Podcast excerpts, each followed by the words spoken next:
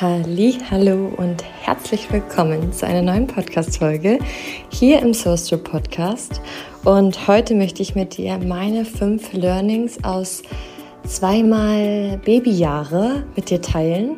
Ähm, denn vor dreieinhalb Jahren haben wir unseren ersten Sohn bekommen und jetzt vor fünf Jahren bin ich bereits mit meinem ähm, zweiten Baby in diesem Babyjahr, in dieser Erfahrung des Mama sein mit einem Säugling, mit einem Baby.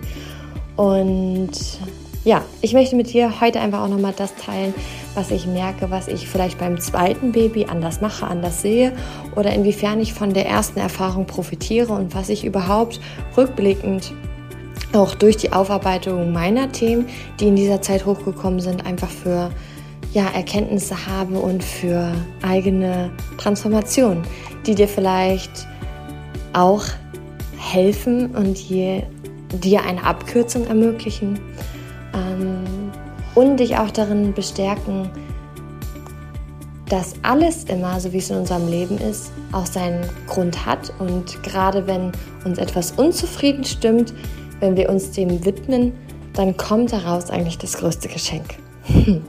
Und wir fangen mal mit dem ersten an. Ähm, und zwar das erste Learning ist, es ist so hilfreich, sich bewusst zu machen, worauf ich den ganzen Tag meine Aufmerksamkeit lege und was ich den ganzen Tag oder auch am Ende des Tages meine Aufmerksamkeit schenke. Ich hole dich da mal nochmal ab in mein erstes Babyjahr mit dem Großen. Das war natürlich eine sehr ähm, besondere Zeit, weil es damals noch Corona und die harten Regelungen gab, was bedeutet für mich, kaum unterwegs sein zu können, keine Abwechslung zu haben, zu Hause irgendwie das Gefühl zu haben, gefangen zu sein und zusätzlich natürlich auch nicht zu wissen, was das alles mit sich bringt, auch für die Zukunft. Ich war damals tatsächlich wegen dem Thema nicht besonders ängstlich, nur ich habe mich einfach zusätzlich zum ersten Babyjahr sehr eingeschränkt gefühlt.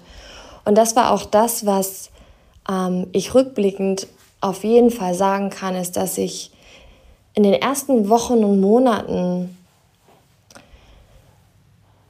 nur das gesehen habe, was möglicherweise nicht mehr möglich ist. Und das geht so ein bisschen einher. Auch schon in der Schwangerschaft bekommt man von ganz vielen anderen, die Kinder haben, gesagt, genieß es noch, es wird sich alles ändern. Und man steht da und sagt, nee, bei mir nicht, ich mache das auch alles mit Kind und nimmt sich das alles so vor, dass man das anders macht und dass man ähm, sich das auch vielleicht so ein bisschen selber beweisen möchte, dass es bei einem selbst nicht so ist und vielleicht unbewusst so sich denkt, ja, die anderen kriegen es halt nur nicht hin, ich krieg das schon hin. Was ja an sich keine schlechte Haltung ist, nur man ist dann irgendwie enttäuscht von sich selbst, wenn man sieht, okay, ist doch nicht so, wie ich es mir es ausgemalt habe. Ich hatte es mir damals auch ausgemalt, dass ich ähm, nach paar Wochen, Monaten mit dem Baby durch die Stadt schlendern kann, im Kaffee mit einer Freundin mich treffe und Kaffee trinken kann, ähm, spazieren gehe mit dem Kinderwagen, und auch überall mit dem Auto ohne Probleme hinfahren kann. Bis dato wusste ich nicht, dass es auch Babys gibt, Kinder, die Autofahren hassen. Bis dato wusste ich nicht, dass es Koliken gibt, was viel Bauchweh bedeutet und die Babys viel weinen, schreien. Ähm, bis dato wusste ich nicht, dass nicht jedes Baby einen Kinderwagen mag. Bis dato wusste ich nicht, was es bedeutet, ähm, dass sich der Babyschlaf erstmal einpendelt und so weiter und so fort. Und all das ist beim zweiten, wo ich genau das gleiche habe, ein viel geringeres Problem, weil, und das ist der Unterschied, ich sehe nicht mehr die Einschränkung, beziehungsweise ich wähle ganz bewusst, nicht nur die Einschränkung zu sehen. Und entscheide mich immer wieder bewusster für mich zu fragen, okay, wofür bin ich aber dennoch dankbar, was ist dennoch gegeben. Und heutzutage hat man ja doch auch wieder andere Möglichkeiten mit dem Lockdown, ähm, das, durch das es den nicht mehr gibt. Weswegen das vermutlich auch dazu beiträgt, dass es allgemein nicht so ein noch so ein zusätzliches Gefühl ist von Einschränkung. Aber ich glaube, so, das habe ich jetzt schon ein paar Mal gesagt, so, mein erstes Learning ist wirklich, sich mit dem Thema Einschränkung auseinanderzusetzen und sich zu fragen, okay, bin ich wirklich so eingeschränkt? Und das ist so ein spannendes Beispiel. Ganz oft fühlen wir uns den Umständen, ähm, über, also nicht überlegen, sondern den Umständen unterlegen. Ja, wir denken, wir haben hier keine Möglichkeit und das ist jetzt so und es bleibt so und damals war es auf jeden Fall auch im ersten Babyjahr so ein Stück weit so, okay, mein Leben ist vorbei, weil ich bin hier irgendwie nur am Stillen, am Windeln, am die Koliken verarbeiten mit ihm gemeinsam, indem ich ihn trage, aber ihm nicht wirklich helfen kann, weil er trotzdem weint und Bauchweh hat.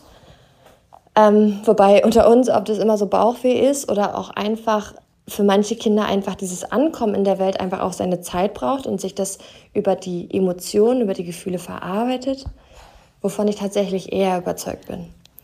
Aber nichtsdestotrotz war das da wirklich, dass ich mir mein eigenes, ähm, meine eigenen unglücklichen Tage doch auch oft selber ähm, geschaffen habe, durch das ich nur, die, nur den Mangel gesehen habe. Und jetzt ist es ja eigentlich so krass, weil so viele Leute sagen ja auch, okay, zwei Kinder, wow, ähm, wie machst du das und so. Ne? Man hat irgendwie, je mehr eine Frau ein Kind hat, desto mehr unterstellt man ihr Fähigkeiten oder auch so ein Stück weit ihren Wert. Ähm, und da könnte man jetzt auch denken, okay, ne, wie ist das möglich bei zwei Kindern, dass ich jetzt sage, so, dass ich mich nicht eingeschränkt fühle, dass ich mich, dass ich mich nicht so, ähm, ja, ähm, doch eingeschränkt klingt eigentlich ganz gut und passt ganz gut. Und das liegt daran, indem ich, und das ist nämlich das, was ich bei, dem, bei meinem ersten einfach gelernt habe, dass ich vielleicht nicht die Umstände komplett verändern kann. Ich kann das Bauchweh nicht wegzaubern. Ich kann, dass ich stille und dafür habe ich mich entschieden, dass ich das machen möchte und das bedeutet einfach diese gewisse ähm, Abhängigkeit von mir. Aber gerade weil ich mich dafür entschieden habe, übernehme ich auch die Verantwortung und trotzdem kann ich ja innerhalb dessen schauen, wie ich mich um mich kümmern kann. Da komme ich gleich auch nochmal genauer drauf, auf den zweiten Punkt.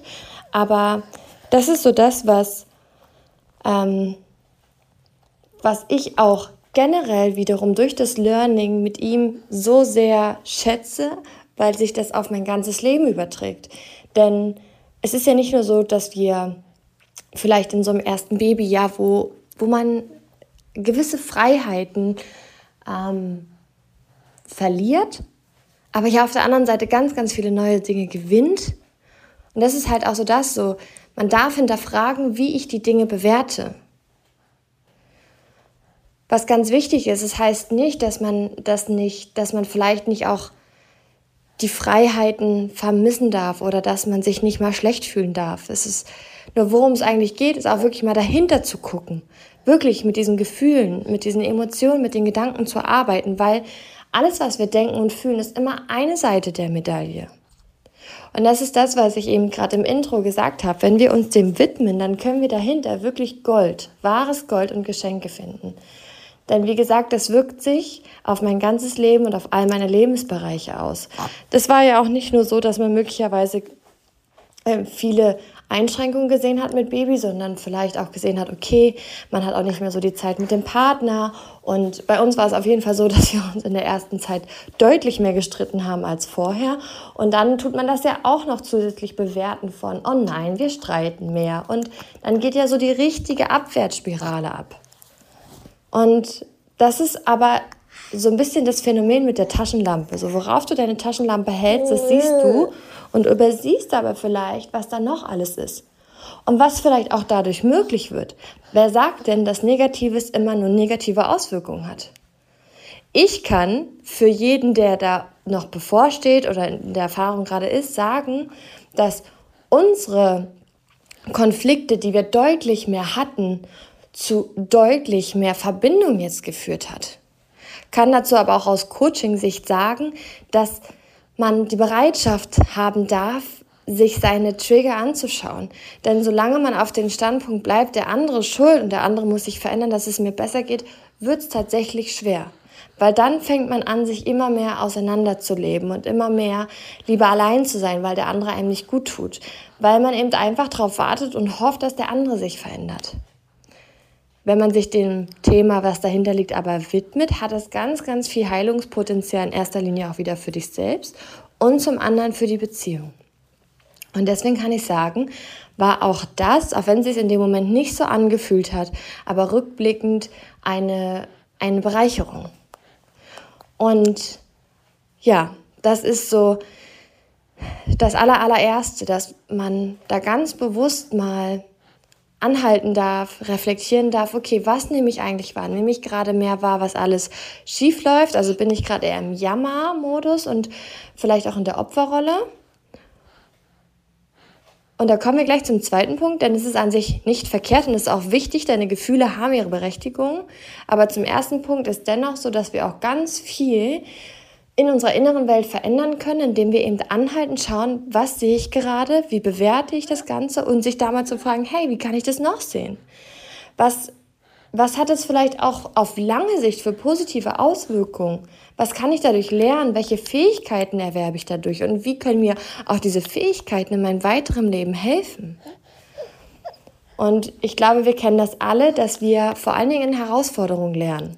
Wir haben das Laufen lernen auch nicht in dem Moment gelernt, wo wir gelaufen sind, sondern indem wir immer wieder hingefallen sind. Und ja, somit sind wir bereichert worden damals. Wir sind hingefallen und können heute aber stabil laufen. Wären wir damals nicht hingefallen, könnten wir heute nicht laufen. Und demzufolge dürfen wir das Hinfallen, die negativen Ereignisse, gerne auch mal in einem anderen Licht sehen und auch verstehen, dass sie oft auch für uns sind. Auch wenn es sich in dem Moment nicht immer so anfühlt.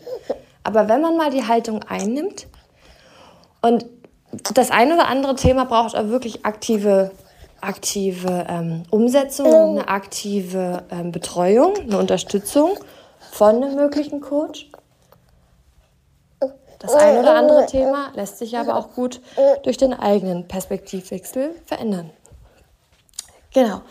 Und dann kommen wir zum zweiten und das greift es auf, warum es auch wichtig ist, deine Gefühle, deine Emotionen, deine Gedanken ernst zu nehmen, weil unsere Gefühle sind immer und damit auch einhergehen unsere Verhaltensweisen, also das Genervtsein, vielleicht das Gestresstsein, vielleicht das ähm, Meckern, das Jammern, all das hat eine Berechtigung und das darf sein, weil es ist eine Verlängerung von deinen Bedürfnissen. Und das ist das, was mir nochmal im zweiten Babyjahr viel, viel klarer geworden ist. Und womit sich auch das Jammern und diese negative Spirale auflösen lässt, nämlich indem ich den Blickwinkel zu mir selbst einnehme und mich selber mit Mitgefühl und Empathie begegne und mich frage, okay, hey, deine Gefühle dürfen sein, dein, dein Jammern, dein es alles doof finden, das darf sein. Aber jetzt lass uns mal schauen, was steckt dahinter, weil mit dem Jammern und alles doof finden wird sich nichts verändern. Ganz im Gegenteil. Aber wenn wir mal drauf schauen, was stecken da für Bedürfnisse dahinter? Welche Bedürfnisse sind bei dir unerfüllt? Dann können wir wiederum viel mehr in die Selbstwirksamkeit kommen und schauen mit der Klarheit über meine Bedürfnisse, wie ich mir innerhalb des Rahmens diese erfüllen kann. Und dazu werde ich vermutlich eine neue Podcast-Folge und einen neuen Instagram-Beitrag auch noch schreiben, denn was hier sehr, sehr spannend ist, auch zu wissen, welcher Human Design-Typ bin ich. Das hat mir auch nochmal ganz viel Klarheit gegeben. Ich hole dich mal einmal bei mir ab ähm, für mein Design und ähm, wenn ich dazu vermutlich als nächste Podcast-Folge oder nächsten Beitrag schreibe, dann schau da gern für dich auch nochmal, welcher Human Design Typ du bist.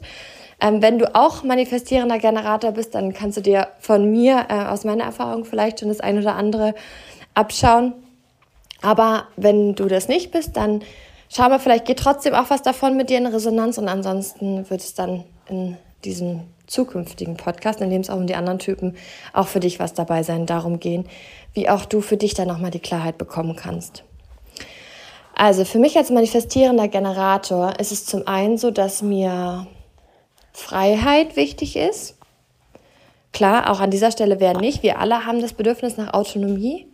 Kann aber einfach sein, dass gerade in dem Typ des manifestierenden Generators ähm, einfach ein höheres Bedürfnis ist als bei einem anderen Typen. Und das darf sein. Und dann kam noch hinzu, der manifestierende Generator, der hat vor allen Dingen Freude durch sein Tun, wenn er das tut, was er liebt. Und es ist nicht unbedingt so, dass wenn man zu Hause ist und zum Beispiel Haushalt, Wickeln, ähm, vielleicht auch Stillen, was per se nicht mit Stillen zu tun haben muss. Und das ist auch so mein Learning. Ich habe mich damals so verurteilt, weil ich dachte, oh Gott, Stillen ist das Schönste. Wie, das muss man doch genießen. Das ist doch total doof fürs Kind, wenn man das spürt. Ja, nur war das halt damals für mich komplett Neuland. Das muss ich schon sagen, dass ich beim zweiten Kind das ein Stück weit mehr genießen kann, weil ich viel mehr Sicherheit daran habe. Und weil ich, ähm, ja, ein ganz anderes, natürlich auch da wieder durch die Erfahrung es ganz anders sehe, weil auch beim ersten, und das hängt wieder mit dem ersten Punkt zusammen, man fühlt sich oder ich habe mich in meiner Freiheit sehr eingeschränkt gefühlt, weil das Stillen an sich, das war nicht das Problem, sondern eher so dieses, okay, ich kann nicht gehen, weil der Große kam halt relativ oft immer tagsüber, ähm, gefühlt stündlich. Weswegen ich kaum gegangen bin. Ich hätte natürlich auch abpumpen können und es in die Flasche machen können, es meinem Mann geben können. Aber irgendwie hat sich das bei uns einfach nicht geregelt. Ich kenne viele von meinen Freunden, die haben das gemacht, die waren da ähm, hinterher oder weiß ich nicht, haben da gut in die Umsetzung gefunden. Ich nicht. Und es war okay und es ist für mich auch okay. Jetzt beim zweiten mache ich es tatsächlich auch nicht und es ist für mich vollkommen okay. Wir dürfen, das ist noch so ein separates Learning, wir dürfen gerade in unserer Mutterrolle ähm, uns nicht verunsichern lassen von dem, was links und rechts passiert. Wir können das als Inspiration nehmen, wir können das ähm, sehen und, und uns fragen, ob wir das auch wollen. Aber wenn das für uns gerade nicht passt, dann brauchen wir uns dafür nicht verurteilen. Es gibt keine Meisterschaft in der Mutterrolle zu gewinnen. Es gibt nicht diesen einen Weg in der Mutterrolle. Es gibt auch nicht diesen einen Weg für die Familie. Jede Familie ist anders und das geht auf diesen zweiten Punkt eben zurück, eben mit dieser Bedürfnisbrille auf sich selbst zu schauen. Und Human Design kann da eben einfach auch nochmal helfen zu gucken, okay, was brauche ich denn, um einfach auch in dieser Zeit, wo mich jemand anderes einfach gerade sehr, sehr viel braucht und ich in gewisser Weise ähm, einige Bedürfnisse meinerseits zurückstelle oder zumindest nicht mehr in dem Ausmaß leben kann, wie kann ich da trotzdem meiner Kraft, meiner Lebensfreude und Lebensenergie bleiben? Und da war dann für mich auch eben ganz klar, dass wenn ich weiß, dass ich gerade etwas tun möchte, weil einfach das Tun in Bewegung sein für mich etwas ist, was Energie freisetzt, so habe ich halt geschaut, wie kann ich, was macht mir denn Spaß? Wie, und wie kann ich das auch im Kleinen, in den Alltag integrieren? Und damals war es eben zum Beispiel so, dass ich ja auch damit angefangen habe, meine Selbstständigkeit langsam aufzubauen und habe mir dafür die Zeit genommen, Instagram-Beiträge zu schreiben.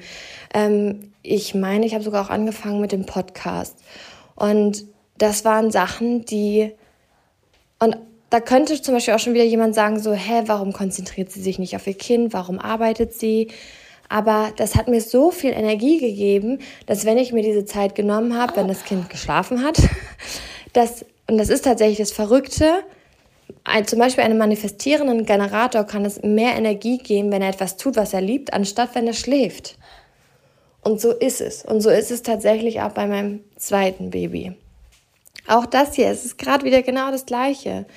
Er schläft bei mir hier in der Trage und ich könnte ihn jetzt vielleicht hinlegen und mich auch schlafen legen. Das würde mir aber niemals so viel Energie geben, wie weiter mit mit dem voranzuschreiten, was meine Vision ist. Und die Vision hat sich eben jetzt nochmal verändert, nämlich mehr Mamis in, in ihre eigene Erfüllung zu bringen, damit sie auch ihren Kindern ihre Erfüllung ermöglichen können.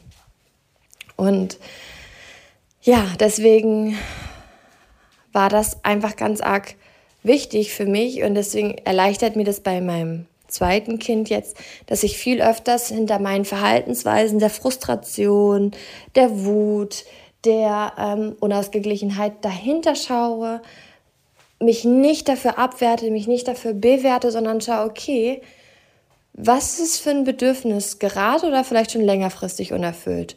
Und wie kann ich mir das in Zukunft wieder erfüllen? Das stärkt unheimlich auch den eigenen Selbstwert. Und es ist für mich auch so die gelebte Selbstliebe, sich um sich selbst zu kümmern. Weil wir kochen für unsere Kinder. Wir kochen in der Regel auch für die ganze Familie. Wir machen den Haushalt und der eine oder andere hat mit Sicherheit auch einen Partner, wo unterstützt. Der eine mehr, der andere weniger. Aber wir sind schon eine sehr, sehr, ein sehr, sehr aktiver Part der, ähm, der Fürsorge anderer. Und zu uns kommt selten einer und, und stellt uns das gekochte Essen auf den Tisch. Ähm, oder nimmt gewisse Dinge ab, die einfach selbstverständlich geworden sind, die wir machen. Demzufolge braucht es umso mehr unsere eigene Haltung und unsere eigene Fürsorge. Und auch da raus aus der Schuldzuweisung, das hilft nicht zu sagen, hey, ne, wenn einem zum Beispiel klar wird, ich brauche mal mehr Entspannung oder so, und dann mit Vorwurf an den Partner zu gehen und zu sagen, hey, ich brauche Entspannung, ich mache das und das, sondern eher zu gucken, okay, wie kann ich mir vielleicht eben auch gerade mit Kind, weil das einfach auch deutlich umsetzbarer ist, ähm, die Entspannung ermöglichen.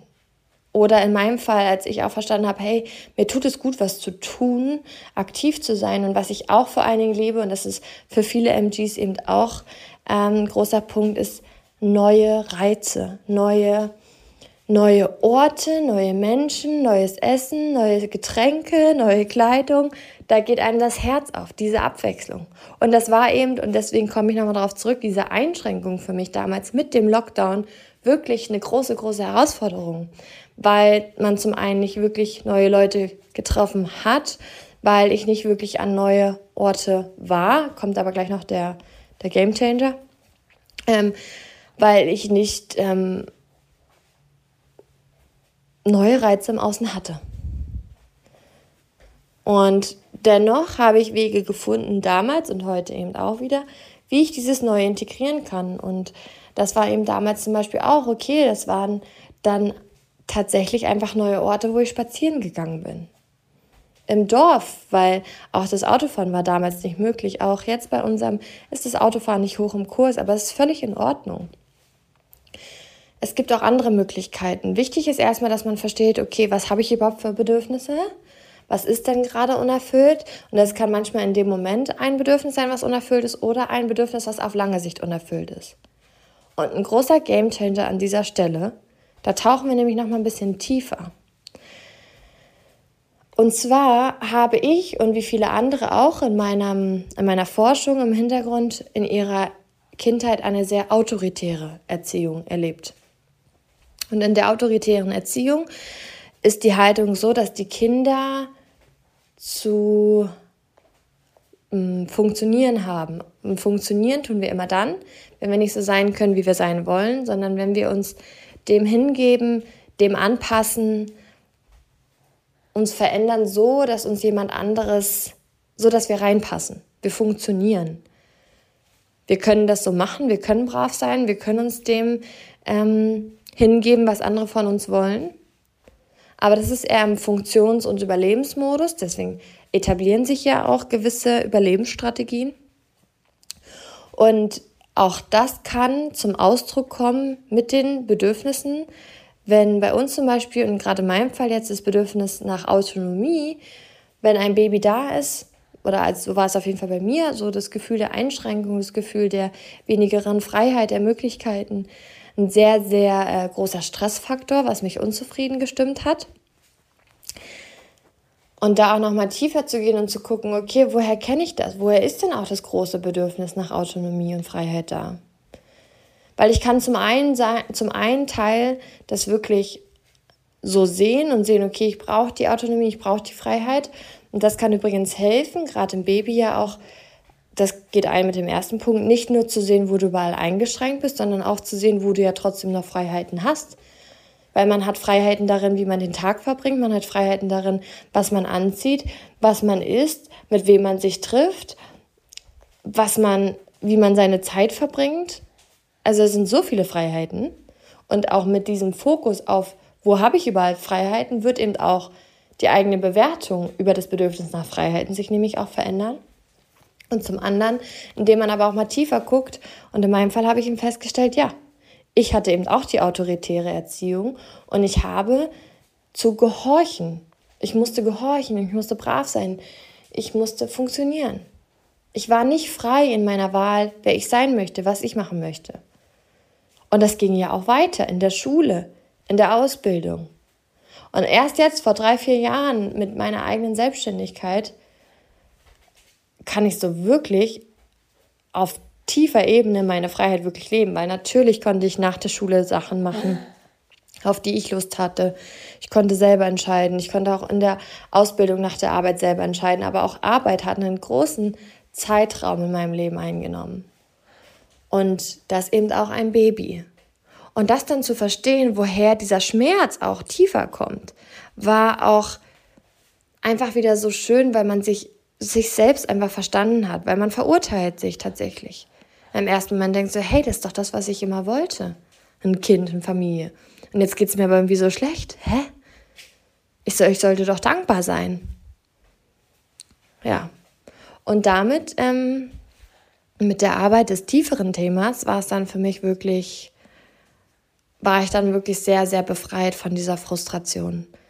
Weil ich dafür ganz, ganz viel Klarheit für mich gewonnen habe und eben auch die Verantwortung für meine Bedürfnisse mehr übernommen habe. Und deswegen, und es hilft so sehr in diesem ersten Babyjahr vor allen Dingen, sehr milde mit sich selbst zu sein. Weil wir, glaube ich, auch da wieder Höchstleistung von uns verlangen. Gerade auch wenn wir eine autoritäre Erziehung erlebt haben, denn wenn wir von Eltern immer brav sein mussten und ich sage jetzt mal in irgendeiner Form perfekt sein mussten, so wie sie es wollten. Sobald wir anders waren, waren wir schlecht, waren wir nicht gut genug. Das haben wir uns eingespeichert. Das ging weiter in die Schule. Auch da durften wir keine Fehler machen. Es ging immer um, um richtig sein für das, was im Außen richtig ist. Und auch wenn man Mutter wird, kommt man in so eine neue Rolle, nämlich die Mutterrolle. Und auch dazu gibt es ja ein Bild, wie ist die richtige Mutter? Da hat jeder ein anderes und da wirkt für jeden was anderes. Ähm, aber genau das kann einen dann, wenn man sich mit diesem Bild abgleicht, ganz oft dazu führen, dass man sich immer als schlechter darstellt und sich so vergleicht, dass man immer schlechter abschneidet. Was aber nicht die Wahrheit ist. Und in dem Moment, in dem wir nämlich selber mit uns sehr, sehr liebevoll und sehr freundlich umgehen und unser Verhalten, unsere Gefühle nicht bewerten, sondern verstehen, dass das mit unseren Bedürfnissen entweder aus diesem aus diesen jetzigen Situationen zusammenhängt oder aus einfach auch noch früheren Zeiten, dann dürfen wir uns da einfach auch viel, viel besser verstehen, warum wir so sind im ersten Moment. Weil wenn wir uns nämlich besser verstehen, wenn wir da die Klarheit haben, dann können wir mit der Klarheit arbeiten und dann kommen wir in unsere Selbstwirksamkeit. Und diese Klarheit, dieses Wissen ermöglicht Leichtigkeit weil wir ganz oft ja wissen, was wir nicht wollen, aber wir wissen nicht, wie wir das hinbekommen, was wir wollen. Und was dazwischen fehlt, ist die Klarheit. Und mit dem Blick darauf, dass es unser Verhalten immer von Bedürfnissen beeinflusst ist, kann da sehr, sehr, sehr gut helfen, Strategien zu finden und damit auch die Veränderung und damit auch raus aus dem Jammertal. Was immer ganz schön doof klingt, gell? weil man möchte ja auch mal jammern. Und das darf auch sein, nur ich bin halt tatsächlich genau hier dafür, um dich raus aus dem Jammertal zu holen. Weil es Strategien gibt, wie man da rauskommt. Und ja, das war der zweite Punkt. Ähm, der dritte Punkt ist, was ich gerade auch schon ein bisschen angerissen habe, die große, große Erkenntnis von, man muss nicht alles können und man muss nicht alles wissen. Selbstzweifel dürfen sein. Ähm, auch dazu hat mir meine Arbeit wieder geholfen, weil man verurteilt sich irgendwie, weil man denkt sich so, Mutter sein ist das Natürlichste der Welt und doch hat man so viel Zweifel und Sorgen. Und man fragt sich so, wie machen das alle anderen? Man hat vor allen Dingen ganz oft den Eindruck, dass alle anderen das irgendwie hinbekommen und alle anderen irgendwie sicher sind und keine Zweifel haben. Aber wir sehen halt immer bei den anderen die grüne Wiese oder das grüne Gras und bei uns das getrocknete Gras. Dabei hat auch auf der anderen Seite im Garten gibt's auch trockene Stellen. Und wir haben in unserem Garten auch grüne Stellen. Wir sehen nur immer das, wo wir unsere Zweifel haben, wo wir uns nicht gut genug finden und übersehen die Felder und die Situationen und die Momente, wo wir dieses spüren. Und gleichzeitig darf das sein, und das ist das, was ich gerade meine, dass ich so froh bin, die Arbeit zu kennen, denn durch meine Arbeit habe ich gelernt, dass wir uns immer sicher in unserer Komfortzone fühlen und alles, was außerhalb unserer Komfortzone liegt, bringt unsere Ängste mit sich, unsere Zweifel mit sich. Und selbst wenn man daran gearbeitet hat, jedes Mal, wenn man die Komfortzone verlässt, kommen sie immer wieder hoch. Warum? Weil wir uns nicht in einem sicheren, kontrollierbaren ähm, Moment befinden. Und dann, wenn wir diese Erfahrung noch nicht gemacht haben, noch, noch keine Ressourcen haben, sprich noch keine Fähigkeiten haben, noch kein wirkliches erlebtes Wissen haben, worauf wir zurückgreifen können, kommen die Zweifel. Und die sind total berechtigt, weil es geht um unser Kind. Und je wichtiger uns eine Sache ist, desto größere Ängste haben wir. Das kennst du vielleicht auch mit der Beziehung. Am Anfang hast du vielleicht jetzt, bist du nicht eifersüchtig oder am Anfang machst du dir keine Gedanken um die Partnerschaft. Aber je länger ihr zusammen seid, desto häufiger kann vielleicht doch mal das Thema Eifersucht hochkommen. Verlustängste oder auch, dass es nicht das Richtige ist, dass ihr nicht zusammenpasst, dass du nicht gut genug bist oder, oder, oder. Und nochmal darauf zurückzukommen mit der Komfortzone. Das erste Babyjahr ist außerhalb unserer Komfortzone. Das verlangt viel Neues von uns ab. Und deswegen dürfen wir milde mit uns sein und deswegen dürfen wir Selbstzweifel haben. Das darf man mal hinterfragen. Was ist eine gute, was ist eine gute Mutter? Ja, und da war das Baby auch schon hungrig. Wir machen weiter. Ähm, genau, aber generell die Frage, die jetzt die ich zuletzt mit dir geteilt habe, macht eine gute Mutter, beziehungsweise generell die Frage, was macht eine gute Mutter aus? Und hierzu möchte ich gerne noch zwei Impulse für dich mitgeben, wenn du dich das fragst. Nämlich zum einen, was bedeutet überhaupt gut? Gibt es ein universelles, allgemeines Gut?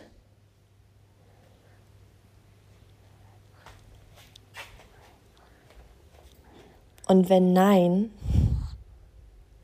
dann lade ich dich dazu ein, für dich selber ein Gut zu finden und für dich selber ein Gut zu kreieren, indem du deine eigenen, und das ist der erste Schritt, den du machen kannst, zum einen, indem du deine eigenen Bedingungen aufstellen kannst, wann du gut genug bist, als Mama zum Beispiel, und als zweiten Schritt, indem du alle Bedingungen weglässt und weißt, dass du immer gut genug bist. Aber mach mal ruhig den ersten Schritt und ähm, hinterfrag das mal, was du für Parameter hast, was du kennengelernt hast, was du in der Gesellschaft siehst, was du selber über andere Mamas denkst, wann sie gut genug sind. Und dass du für dich mal einfach so einen Rahmen hast,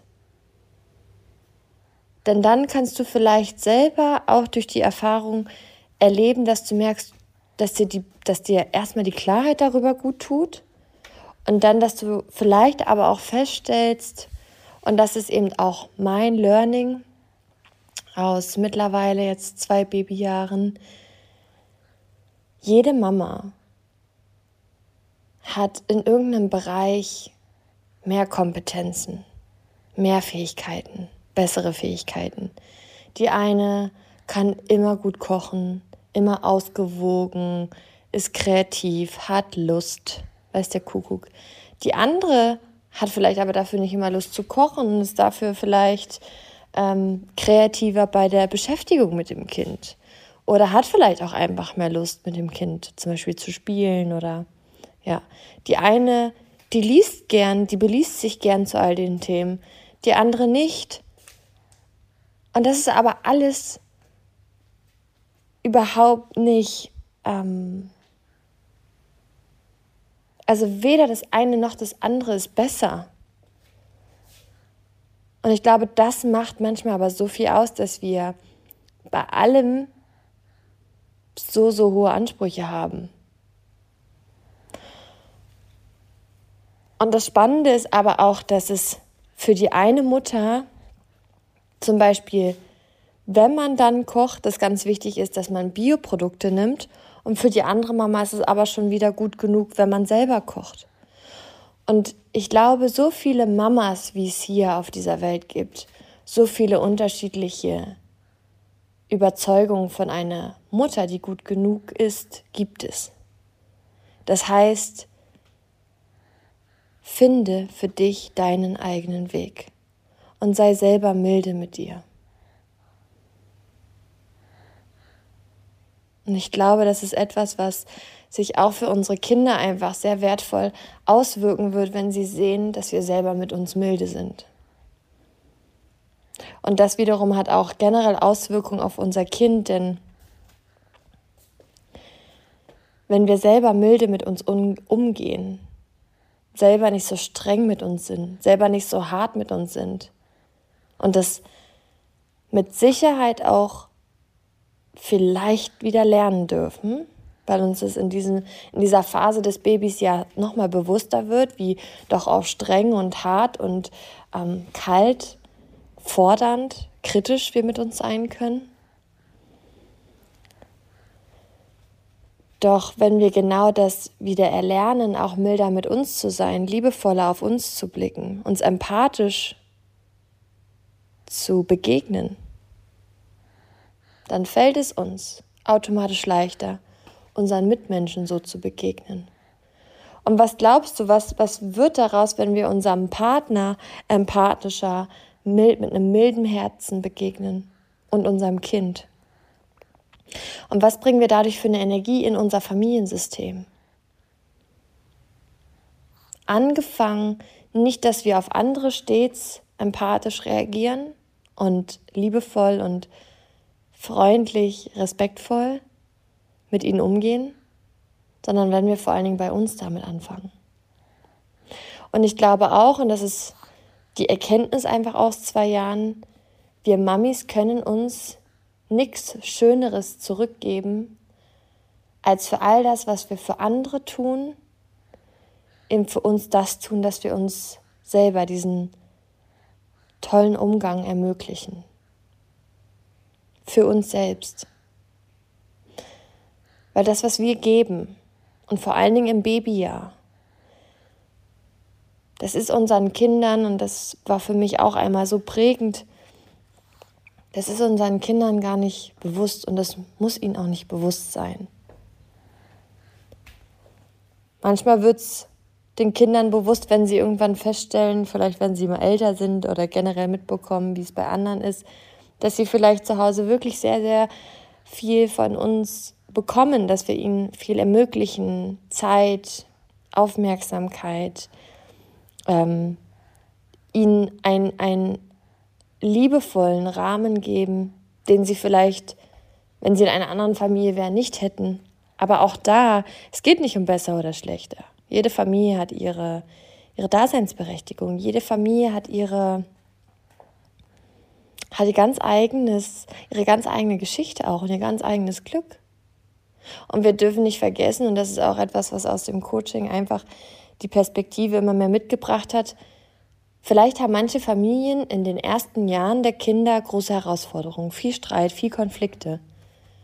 Aber vielleicht sind die auch nötig, damit jeder für sich sich eben auch aktiv vielleicht mehr mit sich selbst beschäftigt, mit seinen Triggern, mit seinen Gefühlen, mit seinen Emotionen und daraus wiederum, gerade weil es sich so hoch, hoch ähm, geschaukelt hat, gerade weil so viele Konflikte da waren, erst weil der Schmerz so groß geworden ist, hat man sich mit den Themen beschäftigt und dadurch wiederum ist so viel im Leben möglich geworden, was ohne die Konflikte, ohne die Herausforderungen nicht gegeben wäre.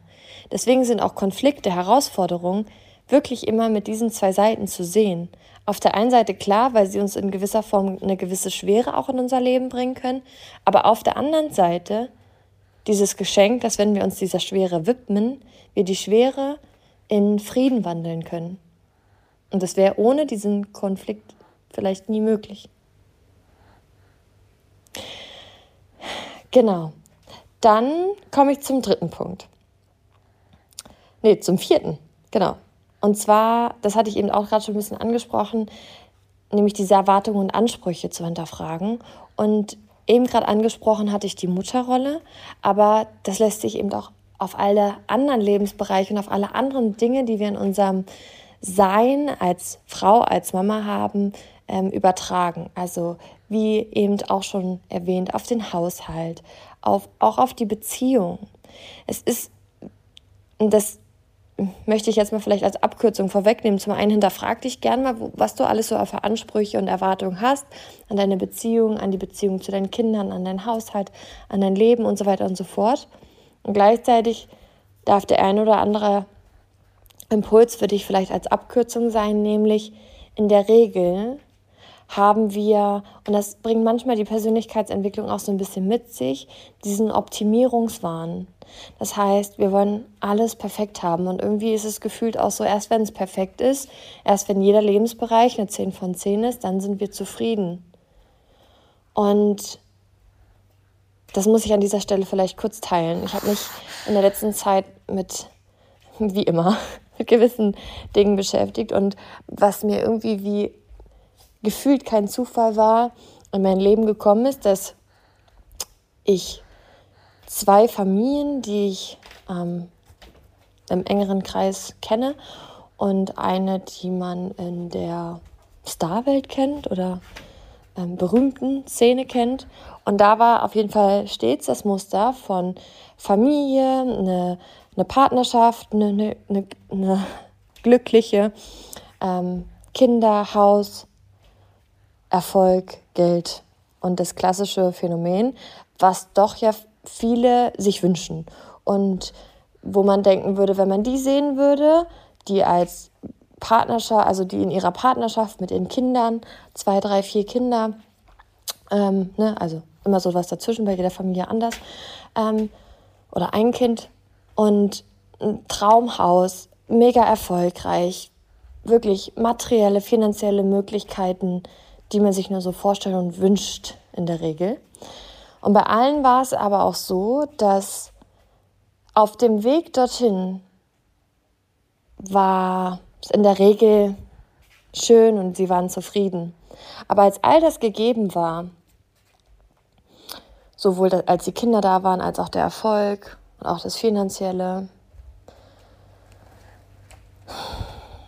haben sie dann eben doch festgestellt, dass immer noch eine Leere in ihnen ist. Und das ist auch so das, das Spannende bei Menschen zu sehen und was ich gleichzeitig für mich definitiv als Abkürzung auch für mich nochmal ganz bewusst mitgenommen habe. Wenn wir Menschen etwas erreichen wollen, dann können wir das schaffen. Aber wenn wir etwas erreichen oder haben wollen, um zu, um dann endlich wirklich glücklich zu sein, um dann endlich angekommen zu sein, um dann endlich zufrieden zu sein, solange wir diese Bedingung haben, wird sich das nicht wirklich langfristig und nachhaltig einstellen. Alles, was ich jetzt noch nicht bin, werde ich auch in Zukunft nicht sein. Und das ist das, was ich nochmal selber viel aktiver praktiziere, nämlich Zufriedenheit, Gelassenheit, Glückseligkeit schon jetzt. Und dennoch habe ich Wünsche und Ziele und Träume. Aber daran knüpfe ich noch mal weniger mein Glück, meine Zufriedenheit, mein Erfolg. Und das macht vieles automatisch viel entspannter, weil ich nicht irgendwas hinterherrenne, weil ich es jetzt schon bin, weil ich es jetzt schon habe. Und du glaubst nicht, was seitdem ich das nochmal aktiver, nochmal bewusster lebe und integriert habe, dadurch in meinem Leben möglich geworden ist. Und es ist unfassbar. Allein zur letzten Podcast-Folge, die ich mit dir geteilt habe, sind Dinge passiert, die ich nicht für möglich gehalten habe. Okay, vielleicht teile ich es. Oh, ich bin so unendlich stolz und dankbar, weil ich hatte letztes Jahr mein erstes Jahr der Selbstständigkeit, ähm, wo relativ viele ähm, Glaubenssätze natürlich auch mich beeinflusst haben, wie das Jahr so laufen wird. Und zwar als Frau selbstständig, als Mutter selbstständig, halbtags, keine Unterstützung, alles allein, also sowohl Webdesign, Marketing, die Arbeit als Coach an sich und so weiter und so fort. Nebenbei Haus gebaut. Und ich hatte wirklich ein sehr erfolgreiches Jahr und da auch die Frage, die Frage ist ja immer, was bedeutet Erfolg für mich? Und Erfolg bedeutet für mich persönlich sowohl die Resultate meiner Klienten als auch mein, meine Umsätze, weil meine Umsätze, meine Einnahmen widerspiegeln, mir meine Wirksamkeit widerspiegeln. Denn je mehr Einnahmen ich mache, desto mehr Menschen habe ich erreicht. Und je mehr Menschen ich erreicht habe, desto mehr habe ich was in ihrem Leben bewirkt. Und die wiederum bewirken etwas in dem Leben anderer, weil wir uns alle gegenseitig beeinflussen. Und ich bin hier, weil ich am Ende des Tages dazu beitragen möchte, dass diese Welt eine wertschätzendere, zufriedenere, gelassenere, ruhigere und angekommenere Welt ist. In der Menschen ihr Glück, ihr Erfolg und die Liebe zum Leben schon jetzt spüren. Und tatsächlich ähm, war das für mich auch auf jeden Fall zum Ende ähm, auch der Schwangerschaft, weil ich ja da immer noch gearbeitet habe, wirklich ein wahnsinniger Abschluss noch in den letzten Monaten. Und dann war ich aber wieder ganz neu gespannt, weil auch da wieder selbstständig Frau. Und jetzt in Elternzeit wo ich äh, Elterngeld bekomme aus meiner Tätigkeit als Selbstständige, wo ich dann natürlich auch sämtliche Glaubenssätze hatte von die Steuer und, und so weiter und so fort, dass man halt möglicherweise einfach nicht so viel bekommt. Und was soll ich sagen? Ich habe fast den Höchstsatz, was man an Elterngeld bekommen kann. Und das ist mehr, als ich damals im Angestelltenverhältnis hatte. Und der Unterschied ist, dass ich ja diesmal sogar ähm, quasi einen Halbtagsjob hatte. Ich habe ja nur die Zeit gehabt, wo mein Großer im Kindergarten war, also vormittags. Natürlich habe ich auch am Wochenende mal gearbeitet oder abends. Aber es ist nicht miteinander zu vergleichen von der Zeit, weil es was ganz anderes ist, ob ich eben auch vor allen Dingen mal wirklich vier Stunden am Stück oder fünf Stunden am Stück oder mal einen ganzen Tag an einer Sache dranbleiben kann oder immer nur mal wieder. Das ist auch eine gewisse Effektivität und Effizienz, die dahinter steckt. Aber hier werden ganz, ganz viele Dinge für mich auch klar und die sich eben auch bestätigen und wo mir auch zeigt, wie es sich lohnt, an seinen Themen zu arbeiten und eben zum Beispiel auch am Thema Money Mindset. Weil zum einen der Selbstständigkeit habe ich es mir ermöglichen können, als auch wie jetzt in der Elternzeit. Und das ist das, was auch manchmal, wenn wir uns in dieser Arbeit mit uns befinden, kann sich das auch manchmal so anfühlen, als ob das nichts hilft oder als ob sich nichts tut oder als ob sich nichts verändert. Aber ich kann wieder auch mit dieser Erfahrung sagen, jeden Samen, den wir setzen, im Bereich Beziehung, im Bereich ähm, allgemeine Zufriedenheit, allgemeines Glücksempfinden, Gelassenheit, ähm, auch so all diese Themen, so diese Selbstliebe, Selbstannahme, Selbstvertrauen, Selbstwert. Jeder Samen in deinem Garten, den du siehst und den du immer wieder mit Wasser nährst und mit Sonne durch deine Aufmerksamkeit, wird zu einer Blume. Manche Blume blüht früher, manche Blume blüht später, aber es ist nie verloren. Es wird sich immer zeigen und es wird sich vor allen Dingen immer auszahlen. Deswegen so, das beste Invest, was du tun kannst, ist das Invest in dich, in deinen Garten. Mal zu investieren, mal das Unkraut zu jäten, all der Schnodder, den der irgendwie nicht dient und der irgendwie noch Altlasten sind. Und ja, das auf jeden Fall dazu, wo ich sagen kann, dass es sich zeigt, dass wir und unsere innere Welt unser Leben erschafft und das eben auch in unserem Alltag und das eben auch in unserem Alltag mit unserem Baby, mit unserem Kleinkind, was einfach uns viel braucht. Umso mehr brauchen wir auch jemanden für uns. Und das kann möglicherweise nicht immer der Partner sein und auch nicht immer unsere Freunde.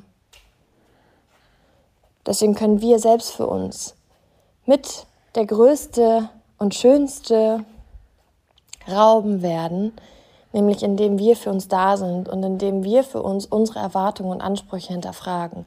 Denn möglicherweise kommen deine Ansprüche und Erwartungen nicht unbedingt von dir selbst, auch wenn es deine innere Stimme ist. Aber gerade wenn wir sehr kritisch mit uns sind, auch sehr bewertend, dann ist das etwas, was möglicherweise wir übernommen haben von und das ist etwas, wo ich zu in, der, in den nächsten Zeiten auch noch mehr darauf eingehe. Aber es kann auf jeden Fall zum einen den Ursprung, den Ursprung der autoritären Erziehung haben, den die meisten von uns erfahren haben, nämlich die autoritäre, autoritäre Erziehung lebt so dieses ähm, Dasein von, das Kind hat zu gehorchen, es hat mir und meinen Vorstellungen zu entsprechen, es muss kontrolliert werden in seinem Verhalten. Ich muss es durch Drohung, durch Belohnung, durch Bestrafung in die Richtung biegen und brechen, dass es so passt, wie ich es gern hätte. Und an dieser Stelle unsere Eltern, für alle, die diese Erfahrung gemacht haben, da geht es auch nicht um die Schuld, sondern unsere Eltern haben zum Teil selber genau diese Erfahrung in ihrer Kindheit gemacht und alles, was wir als Kinder von unseren Eltern vorgelebt bekommen, saugen wir automatisch auf und nehmen wir als richtig, als wahr an, ohne es vielleicht jemals hinterfragt zu haben. Und zum anderen haben sie das ja nicht aus dem aus der Intention gemacht, dass sie uns schädigen wollen, sondern zu dem damaligen Zeitpunkt war das die beste Überzeugung, die man haben kann, um seinen Kindern was Gutes zu tun. Und damals war es so, dass man oft die Überzeugung hatte, dass man seinem Kind es früh beibringen muss, damit sie es später leicht haben, im Endeffekt. Und mittlerweile weiß man, dass das genau das Gegenteil ist. Dazu komme ich aber auch noch, mehr in meinen Instagram-Beiträgen und auch hier im Podcast. Aber das mal dazu, dass diese kritische Stimme, diese Forderung, diese Kälte, diese Härte vielleicht gar nicht von dir ist, sondern es eine gewohnte Form des Umgangs mit dir ist, die du im Außen kennengelernt hast. Und der muss auch nicht nur in der Kindheit gewesen sein, sondern vielleicht war der in der Kindheit auch nicht, sondern war dann aber im Schulsystem. Und mir ist es nochmal so bewusst geworden. Im Schulsystem, in unserem heutigen Schulsystem. Auch damaligs, wo wir zur Schule gegangen sind. Ist das Ziel, die Eins zu schreiben. Also da braucht man nicht lang rumreden. Das Ziel ist, die Eins zu schreiben. Und was ist das Ziel? Das Ziel bedeutet, keine Fehler zu machen, alles richtig zu machen. Und jetzt stell dir mal vor, was es mit dir macht, wenn du jahrelang darauf konditioniert worden bist und programmiert worden bist, alles richtig machen zu müssen.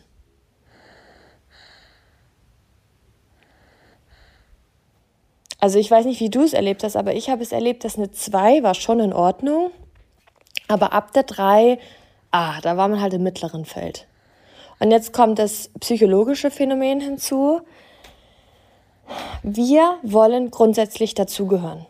Das kommt auch aus evolutionärer Sicht hinzu, dass wir früher in, im Stamm, wenn wir nicht dazugehört haben zur Gruppe, zum Volk und wir ausgeschlossen worden sind, dann haben wir nicht überlebt.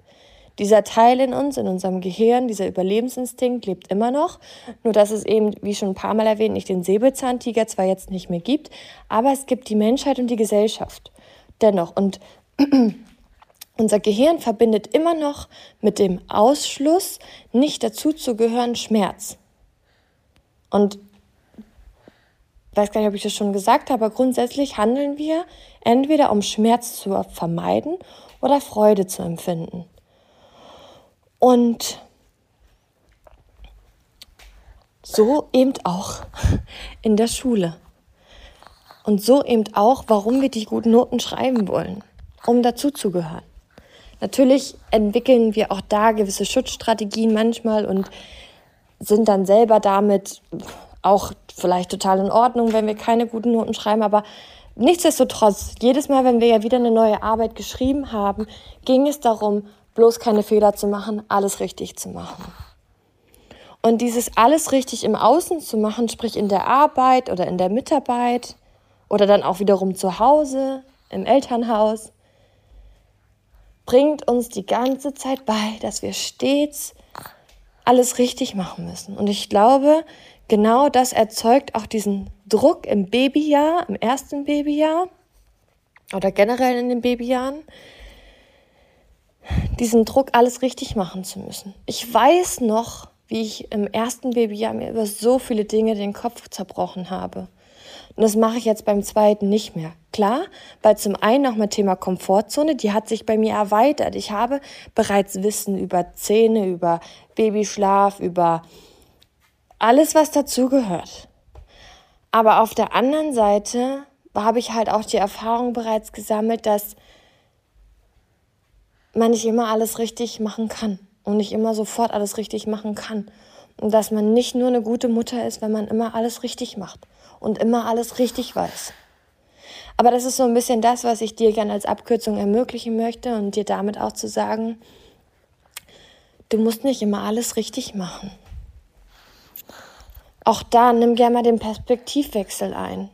Stell dir vor, vielleicht hast du eine Tochter, dann brauchst du es dir nicht vorstellen, dann kannst du es gerade direkt nachempfinden. Aber so wie ich mit zwei Jungs, darf mir das immer wieder vorstellen in solchen Momenten, wenn ich eine eigene Tochter hätte, die mal sich in so einer Situation befindet und die in ihrem ersten Babyjahr ist und die mit ihren Sorgen und Selbstzweifeln zu mir kommt, was würde ich ihr raten? Und vielleicht merkst du schon, dass da ganz andere Gedanken kommen, wie, wie, wie du mit dir selbst redest. Und das macht es möglich, weil wir da ein deutlich milderes Herz haben. Wie das, was ich vorher erwähnt habe. So können wir mehr aus dieser Haltung heraus mit uns selbst reden. Und dann sehen wir vielleicht wenn wir auch vor uns eigentlich den Haushalt hätten, aber das Kind oder das Baby schläft und wir eigentlich gerade selber mal eine Pause brauchen, dass wir dann sagen, hey, alles gut. Du hast es mehr als verdient. Weil wir vielleicht aus dieser Haltung viel mehr erkennen, was wir schon alles tun und was wir schon alles geben. Auch wenn es nicht immer perfekt ist, auch wenn wir nicht immer eine Lösung haben und auch wenn das Baby mal länger weint und auch wenn man sich mit dem Partner vielleicht auch mal mehr streitet als vielleicht vorher.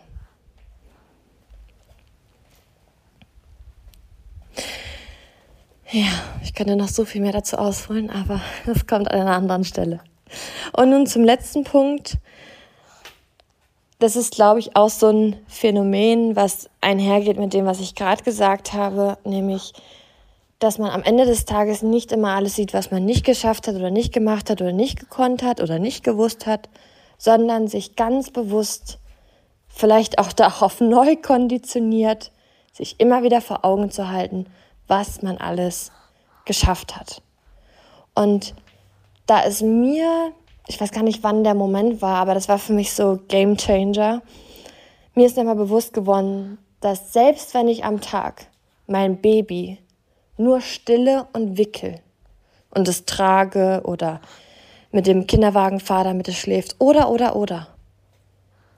Ich habe an einem weiteren Tag dazu beigetragen, dass mein Kind lebt und dass mein Kind die der Lebenszeit geschenkt bekommen hat. So, so krass es auch klingt, aber ich bin, ich versorge hier gerade ein Menschenwesen, weil es ohne mich sich nicht versorgen könnte. Und was gibt es wertvolleres? Also, nein, ich will es nicht vergleichen, aber wie wertvoll ist das allein schon, dass ich wieder dazu beigetragen habe, dass mein Kind alle Bedingungen, alle Grundbedürfnisse zum Leben hat. Und wenn wir das vielleicht auch mal einfach selber mehr honorieren und anerkennen, wie, was das Füttern, also sei es jetzt stillen oder die Flasche ausmacht, was das zum Schlafen bringen. Ich glaube, das kennen also zumindest viele. Bei den einen gibt es auch dieses, man legt das Kind ins Bett und es schläft. In meinem Umfeld war es doch schon so, dass viele das als Thema hatten in ihrem Babyjahr, nämlich bei dem einen nur im Wagen, bei dem anderen nur im Auto, bei dem anderen nur in der Trage, bei dem anderen, bei mir damals nur mit Hüpfbar, Rauschen und ähm, Summen, also alles an äh, Stimulation, was es nur gibt. Und was das ja auch schon für, also auch da, was das für uns ja auch alles in Anspruch nimmt, was, was wir dafür geben an Energie, was wir gleichzeitig zurückstellen, wo wir uns zurücknehmen, dass, hey, wenn wir, wenn wir dann noch gekocht haben, wenn wir dann noch oder Brote geschmiert haben, wenn wir dann noch etwas vom Haushalt geschafft haben, wenn wir dann noch Freundinnen geantwortet haben, wenn wir dann noch mit unserem Partner gesprochen haben, das ist, das ist doch alles mehr als genug. Und das geht so ein bisschen nochmal auch darauf zurück, zu der Podcast-Folge zuvor, so die Prioritäten zu setzen. Und ich glaube, das kommt oft daher, dass wir, ähm, dass wir zu viel machen wollen, weil wir gar nicht anerkennen, was wir bereits schon alles machen. Aus dem anderen Aspekt kann es aber auch einfach sein, dass wir vielleicht natürlich auch mehr machen wollen, weil wir uns damit unsere Bedürfnisse ermöglichen. Wie zum Beispiel ich im ersten Babyjahr, wo eben auch schon mit dem Podcast angefangen hat, Instagram hatte. Das war für mich natürlich auch einfach, weil es mir gut getan hat, mich auch noch mit anderen Dingen zu beschäftigen, weil es meine riesengroße Leidenschaft ist. Wie jemand gerne ähm, es liebt, Sport zu machen, wobei das mag ich auch gern, ähm, aber wie jemand gerne, was weiß ich, trinken geht, feiern geht, äh, wie jemand gerne Netflix schaut, wie jemand gerne liest, wie jemand gerne, ich glaube, jeder hat so seine, seine Leidenschaften, wie das Kind, wie unser Baby gerne bei uns ist. so haben wir ja auch gewisse Leidenschaften. Ähm, aber das kann zum Beispiel auch bei manchen noch so ein Thema sein, dass, also das war für mich auch nochmal so meine Erkenntnis, auch rückblickend, auch jetzt wieder bei meinem zweiten.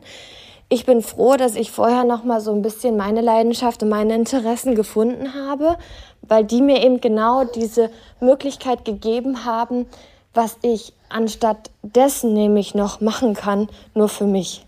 Was natürlich manchmal so ein bisschen dennoch war, ist, dass so eine Frustration war, dass, es, dass ich halt nicht mehr, dass ich nicht mehr wie vorher drei, vier Stunden am Stück ähm, gelesen habe, drei, vier Stunden am Stück ähm, gejournalt, meditiert und Yoga gemacht habe. Aber das, das war gut so, wie es ist, weil auch da rückblickend ich sagen kann, ich habe zum Beispiel gelernt, vorm Kind war für mich so, okay, die Morgenroutine muss auf jeden Fall sein. 15 Minuten ähm, weiß ich nicht, Journaling und dann Yoga und dann Breathwork und was weiß ich nicht alles. So, das ist so ein guter Start in den Tag. Und durch das mit Baby die Zeit aber weniger wurde, durfte ich das nochmal viel mehr hinterfragen und habe kennengelernt, warte mal, warte mal. Wenn ich jedes Mal denke, dass ich nur bei einer Stunde Morgenroutine ein guter Tag habe, hey, wie viele Bedingungen und Begrenzungen setze ich mir da eigentlich selbst? Und dann bin ich darüber hinausgewachsen und das war mega. Das heißt nicht jetzt, dass eine Stunde Morgenroutine schlecht ist, aber ich habe verstanden, wenn ich doch da aber auch für mich jetzt mit Baby die Erwartung habe, dass nur ein guter Tag gegeben ist, wenn ich eine Stunde Morgenroutine habe, dann stelle ich mir ja selber das Bein. Und das war einfach Magic, weil ab dem Zeitpunkt habe ich auch verstanden, okay, ich bin meine eigene Begrenzung und ich gebe vor, wann es ein guter Tag ist, wann ich eine gute Mutter bin, eine Mama bin, wann ich eine gute Partnerin bin und so weiter und so fort. Aber ich glaube, das ist genau dieser Kernpunkt, der auch wiederum mit der autoritären Erziehung zusammenhängt, weil wir kennengelernt haben, dass es wichtig ist, was das Außen was das Außen will, was das Außen braucht. Und so gehen wir auch in unser mögliches Babyjahr und denken, Wann sind wir in den Augen des Babys gut genug? Wann sind wir in den Augen des Partners gut genug? In den Augen unseres Hauses, unserer Wohnung, dem Haushalt gut genug. Und das war für mich so dieser Moment auch, wofür ich so dankbar bin, weil ich das beim, zweiten jetzt schon ganz automatisch lebe, nämlich dass ich es umdrehe. Dass ich für mich bestimme, wann es gut genug ist. Und durch das ich gelernt habe, milder und empathischer mit mir umzugehen, hm, ja, bin ich tatsächlich immer im Frieden mit mir. Heißt nicht, dass ich, ähm, hm, wie soll ich sagen, dass ich Fehler mache, also dass ich keine Fehler mache oder dass ich, also ich möchte mich nicht darstellen im Sinne von, dass ich immer perfekt bin, sondern dass ich einfach, und das macht wahrscheinlich einfach auch den Unterschied, dass ich gerade dann, wenn ich auch mal nicht zufrieden bin mit dem, wie ich war oder was ich gemacht habe, dass ich trotzdem milde mit mir bin. Und aus dieser Haltung heraus fällt es mir auch viel leichter und vor allen Dingen viel schneller, dann so zu sein, wie ich eigentlich sein möchte. Gelassen, zufrieden, glücklich, dankbar und all das. Und das ist auch nochmal so ein bisschen für mich so die Darstellung von die innere Welt wird zur äußeren Welt, denn wenn ich im Innern liebevoll, leicht, gelassen mit mir bin, bringe ich diese Energie auch in jede Situation im Außen mit rein. Und dann wird die Situation im Außen mit meinen Kindern, mit meinem Partner, mit meinem Haushalt, mit meinen Freundinnen, mit meiner Arbeit, alles, was so dazugehört, wird automatisch leichter, gelassener. Und wenn wir da nochmal vom Gesetz der Anziehung aussprechen, dann ist das der Match für Fülle. Wenn ich in Fülle bin, und Fülle ist immer dann, wenn ich zufrieden bin, wenn ich, wenn ich die Fülle sehe, wenn ich wenn ich keinen Mangel, keinen Mangel spüre, keinen Mangel sehe, dann erzeuge ich auch mehr Fülle. Und Fülle heißt, hm, dass es immer gut genug ist, so wie es gerade ist und dass ich darauf vertraue, dass so wie es gerade ist, gut genug ist.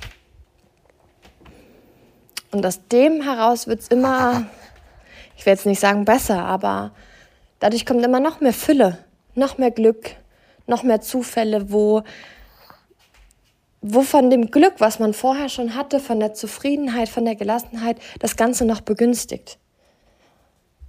Ja. Also, ich komme zum Punkt und ich hoffe, für dich ist was dabei. Lass es mich gerne wissen. Ich wünsche dir einen ganz, ganz tollen Tag und ja, ich glaube, am Ende des Tages ist es so dieses, nimm dich selber mal in den Arm. Nimm dich selber mal in den Arm.